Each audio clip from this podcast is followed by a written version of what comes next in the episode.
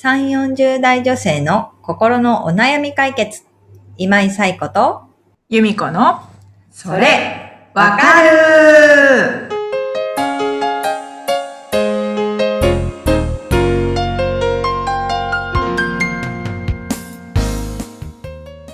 はい、ということで、えー5月第3週のそれわかるが始まりました。皆さん、こんにちは。こんにちは。こんにちは。はい、ということでね、今日もお悩みいただいてますので、早速、はい移っていきたいなと思います。はい。みこさん、ご紹介お願いします。はい。ぽかぽかさん38歳の方からです。はい。悩みがあります。私は独身で特にこれといって秀でたところもなく平凡に生きてきました。今年30代最後の年になるにあたり、このままでいいのか何かチャレンジしてみようかと焦りにも似た気持ちが出てきました。何かを見つけるのに良い方法があれば教えてください。よろしくお願いいたします。というお悩みをお寄せいただきました。はい、ぽかぽかさん、ありがとうございますあ。りがとうございます。はい。え悩みがありますと書かれてますけど、でも、こう、何かにチャレンジしたいってすごく前向きな気持ちが前向き。うん。ね、あるっていうことですよね。いや、素晴らしいです。はい。あ私なんかこのぽかぽかさんのなみお悩みを見たときに、なんか平凡に生きてきましたっておっしゃってますけど、うんあ私高校生の頃に、あの、おばあが、んなんでそんな話になったかわかんないんですけど、うんうんおばあが、さいちゃん、平凡に生きるのが一番難しいよって言ってて、なんかすごい深いって思ったんですよね。うん。浅い経験しかなかったし。なんだ、へ、なんか、まあ、きっと私がなんか秀でたものがないとか、こう、なんか言ったんでしょうね、きっとね。だったらなんか、平凡って一番難しいよって言ってて、そうなんだ、深いなと思って、今、今でも思ってるんです。深いなとねそう、でもなんか、きっとこう、大きなアクシデントもなく、ここまで来たのかなと思って、うん。ぽかぽかさんは。でも、それは多分、ぽかぽかさんが、こう、何かに気をつけていたりとえ。か、うんうんこううんなんか、いい方に注意を向けて、向けながら生きてきたからなんだなって思ったんですよね。うんなんかもう私の人生は波乱万丈でした、みたいな感じじゃないっていうのは。うんあそれはそれですごく、まあなんかこう、これって分かりやすい秀でた才能ではないと思うんですけど、うん。すごくそれも才能なのかなと思うう。ん。なんかそういう棚卸しみたいなことね、してみるといいのかなとも思ったりもしました。もう一つ、えっ、と、ちょっとこのポカポカさんのお悩みを見たときに、あ、もうこの本を絶対に進めたいって思ったはい。ものがあって、ほうほえっ、と、本のタイトルは、う。うんあの、ワクワクとできるの二軸で、え二軸のマッピングで作る新しいキャリア。うん。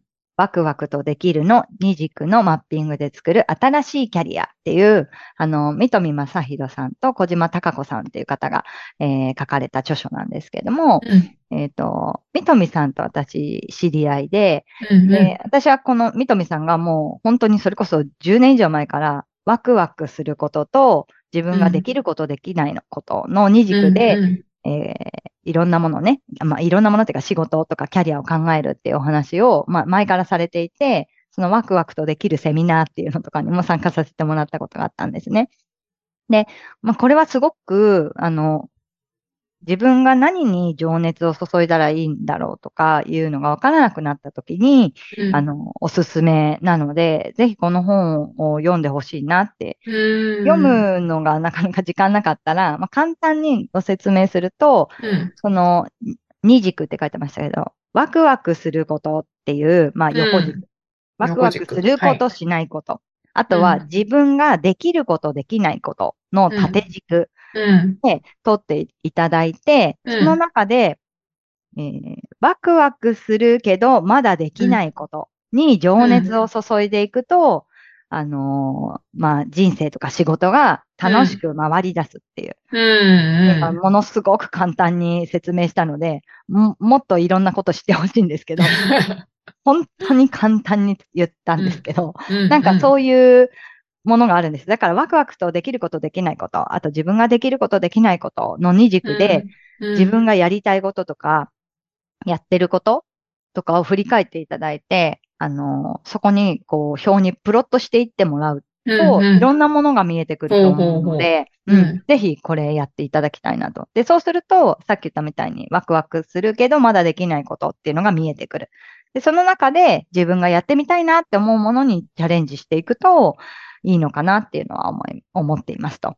で、その上で、ね、チャレンジすることを見つけたらですね、ぜひ、あの、よくコミットメントの法則みたいなことを心理学では言うんですけれども、うんコミット、コミットメント自体は結構使われますよね。自分でこれをしますって宣言したりする。で、自分でこれをしますって宣言をすると、まあうん人に言った手前、宣言した手前、なんか変えづらいってもの、ことがあるわけです。で、変えづらいから、あの、やるっていうことで、うん達成しやすくなるっていうのが、メントの法則なんですけど、うん。なので、これっていうものを見つけたら、ぜひ、うん。あの、チャレンジするっていう気持ちを継続できるように、何かで宣言してもらったらいいかなと思います。なんかまあ、周囲、周囲の人に言うとか、まあ、家族に言うとかでもいいですし、なんか SNS に書いてみるとかでもいいんですけど、うんうんなんかどこかでそれを言葉にしてうん発信してみると、あ、やらなきゃとか、あやってみようっていう意欲がね、より高まるのかなと思うので、うんぜひやっていただけるといいかなとうん思っております。ゆみこさんは何かありますか？チャレンジしてみたいこと。チャレンジ。なんだ。あ、私、本当に体が硬くて、me too でございます。もう体が硬くて、うん。体が硬くて、またうん40過ぎて、さらに体がなんかカチンコチンになって、姿勢も悪くなってるなと思っうんうんうんうてん、だから、いもう、もう何年も運動したいなと思ってるんですけど、そのめんどくさがりな、うーん あの、ぜひコミットメントしていただけますか？だから、あの、家でストレッチは、今んとこ、し週何日か、週。あ、偉い。素晴らしい。そう。ストレッチ、本当にだから、あの、娘が、あの、体操教室で、体操始める前にやる準備体操レベル。うんうん、いいんじゃないですか？ストレッチうん、へえ。それを、うんうん。まずやってます。偉い。子供たちと一緒に。してるじゃないですか。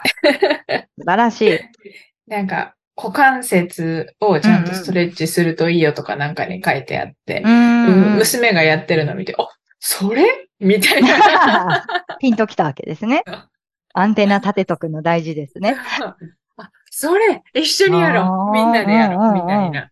え。ら娘のストレッチもなにもなるし、私も一緒に柔軟ができるということでえー、あ、やってでも。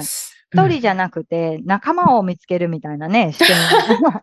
すごい大事ですよね。一人あ、だととするけど、確かに。まあ、誘われるからやるとか、ね、それはお互いですけどね。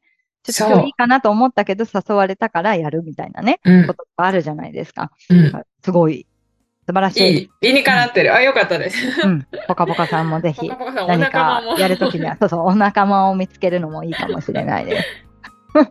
ね、っていうことでね、でも何かにチャレンジするってやっぱり前向きだし、こう、うん。意欲が湧い湧くってういうこと、ん。うん。いいことなのかなと思うので、なんかね、ぽかぽかさんは、こう、まあ、焦りにも似た気持ちからっていうところはあると思うんですけど、うん。でもまあ、きっかけはなんであれね、なんかこう、何かにこうトライしていくっていうのは楽しい時間でもあると思うので、うん。ぜひぜひやっていただけたらというふうに思います。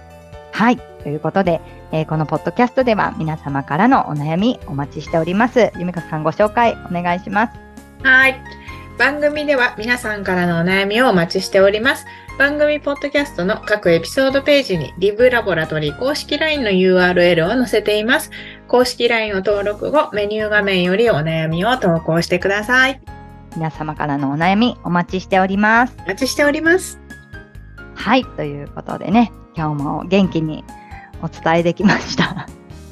よかったです。どうですかね？はい。はいということなんですけど、ね、また来週も、あの、皆様に、えーいろいろお届けできればと思っていますので、はい1週間元気に過ごしていきましょう。ということで、また来週、さようなら。さようなら。